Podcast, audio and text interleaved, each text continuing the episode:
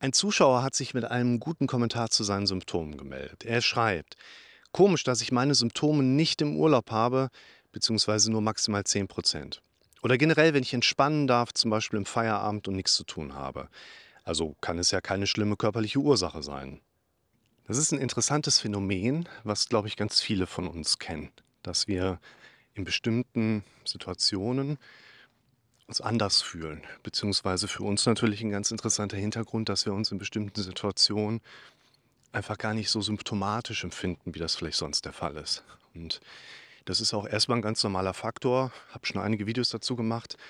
Wenn ihr da neugierig seid, dann schaut mal in meinem Kanal unter Panik ohne Auslöser oder auch Ängste ohne Auslöser. Ne? Also wenn ihr auf meine Kanalseite geht, da gibt es eine Suche in der Auswahlleiste und wenn ihr dann einfach Auslöser dann eingebt, dann kommen da einige Videos zu. Und da beschreibe ich, dass unser Gehirn zum Beispiel sehr gerne auf Szenerien geht und entsprechende Wiedererkennungswerte mit einbaut. Und so kann es vor allen Dingen jetzt im negativen Sinne eben auch sehr schnell passieren, dass du in einer Situation bist, in der du ganz plötzlich Symptome bekommst und gar nicht wirklich weißt, was ist denn los? Das ist vollkommen unlogisch, denkt man dann. Unser Gehirn hat halt eine Logik und das ist die, wie sie funktioniert. Und wenn wir sagen, es ist unlogisch, funktioniert unser Gehirn halt trotzdem so. Ne? Also dein Gehirn sitzt ja dann doch irgendwie immer am längeren Hebel. Und selbst wenn wir jetzt von einer gewissen Unlogik da drin sprechen, wird trotzdem das passieren, was da passiert. Und die Erklärung ist meistens relativ simpel. Dein Gehirn hat in der Vergangenheit irgendwo mal abgespeichert, in dieser Szenerie, ne, ich spreche auch von Szenarien, Sinne von einem Szenario. Aber jetzt hier Szenerie, also was unser Kopf als Umwelt in dieser Kugel hier sehen kann.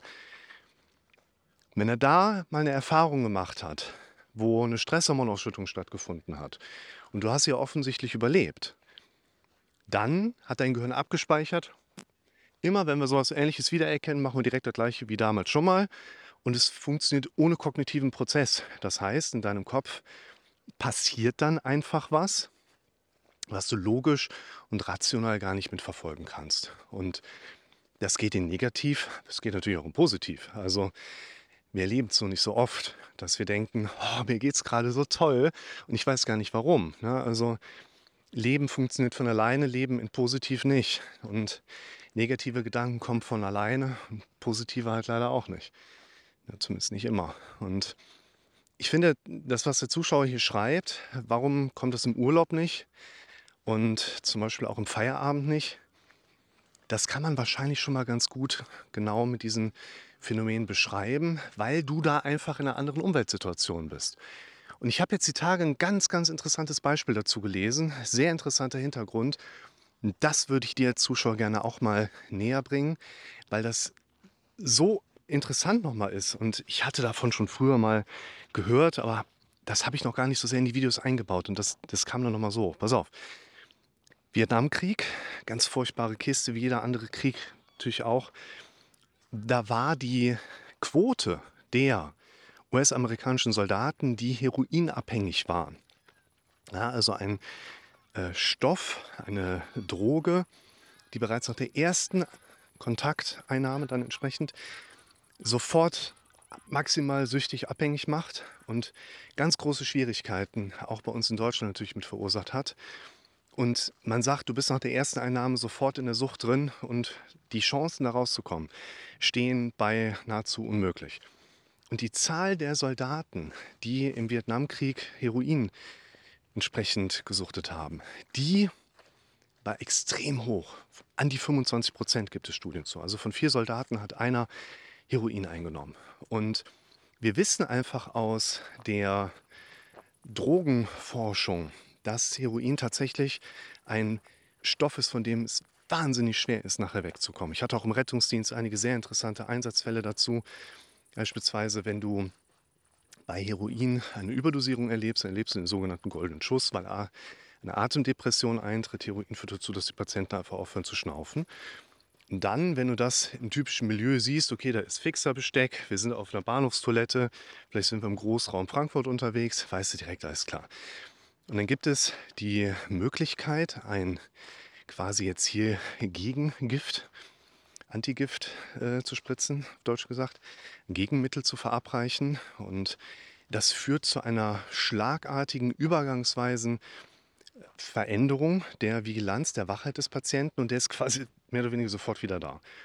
Und wenn du den dann aus einer Reanimation und Bewusstlosigkeit heraus wieder wach spritzt, der hat ja gar nicht mitbekommen, dass er sich gerade selbst getötet hat, dann findet der das natürlich nicht so geil, weil du hast ihm gerade 120 Euro Stoff kaputt gemacht. Ne? Da muss man auch aufpassen, die Halbwertszeit von dem Gegenmittel ist kürzer als die des Opioids, Heroins. Das heißt, wenn du da nicht nachspritzt, dann könnten die möglicherweise wieder von dannen ziehen. Das möchte man ja irgendwie auch nicht. So, der Punkt ist, Heroin, Wahnsinnszeug, furchtbar. Und wir wissen, wie schwer die Leute sich damit tun, davon wieder wegzukommen. Und jetzt ist es ganz interessant, die Leute, die im Vietnamkrieg, US-Soldaten, Heroin eingenommen haben und wieder zurück in ihr Heimatumfeld gekommen sind, von denen war ein überraschender Bruchteil nur noch mit Heroin nach wie vor in Kontakt. Das hat man nicht so erwartet, weil wir wissen, dass Heroin einer der süchtig machendsten Stoffe ist, die wir so haben. Und plötzlich zeigt sich ein ganz anderes Bild. Und man hat quasi nur eine Erklärung dafür, die lautet, dass die Umwelt für uns Menschen einen so prägenden Einfluss nachher darauf hat, dass eben hier eine selbst Heroinsucht sich verändern lässt, so positiv beeinflussen lässt. Und jetzt müsst ihr mal überlegen, was passiert denn eigentlich in unseren Breitengraden, hier in Deutschland, in Europa. Da hast du Drogenpatienten auf typischerweise wie MDMA, Marihuana, das sind so die Standardsachen, in Anführungszeichen.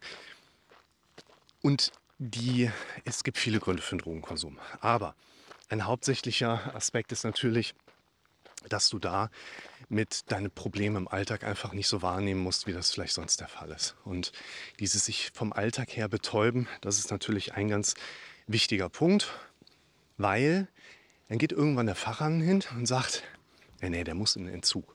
So, was passiert als nächstes? Du wirst vier bis sechs Wochen aus deiner gewohnten Umwelt herausgenommen. Ja? Also hier auch psychosomatische Klinik und solche Sachen lassen grüßen. Du wirst für vier, sechs Wochen, acht Wochen aus deinem gewohnten Umfeld herausgenommen, dort clean gestellt. In der psychiatrisch geprägten Klinik gibt es jetzt Specksteinschnitzen und Gruppentherapie und ein halbstündiges Gespräch pro Woche. Und vielleicht schafft man es sogar, einige Leute dann von ihrer Drogenkarriere ein Stück weit wegzubringen, um sie dann wieder zurück in ihr altes Umweltmilieu zu entlassen. Und ich finde, die Vergleichbarkeit zwischen Drogenkonsum und dem psychologischen oder psychiatrischen Patienten jetzt, ich glaube, du weißt, was ich meine. Ja, aber lass mal gerade bei der Kiste bleiben. Da läuft was schief. Also du kannst erwarten, dass die Leute, die zurück in ihr altes Umweltmilieu geführt werden, entsprechend zurück von ihrem Gehirn in die ursprünglichen Verhaltensmechanismen zurückgetrieben werden. Und das, um jetzt nochmal zum Kommentator zurückzukommen, würde ich als Antwort in diese Frage mal mit einfließen lassen. Wir haben eine Umweltsituation, die jetzt den Kopf von uns in die Richtung bringt, gewisse Symptome vielleicht gar nicht mehr so wahrzunehmen, den Fokus nicht dahin zu lenken. Mein Geist ist plötzlich auf ganz andere Sachen fokussiert. Und das wäre eine sehr, sehr aus meiner Sicht logische Erklärung, nachvollziehbare Erklärung dafür, was jetzt dieser Zuschauer hier so mitbekommen hat es stellt sich natürlich noch die Frage, ich finde, das ist jetzt Stoff für ein anderes Video, aber es stellt sich jetzt gerade auch noch die Frage, okay, was mache ich jetzt mit dieser Erkenntnis? Und die lautet natürlich, schaffe dir eine Umwelt, die dir bei deiner gewünschten Veränderung hilft. Das finde ich ist jetzt der nächste logische Schritt.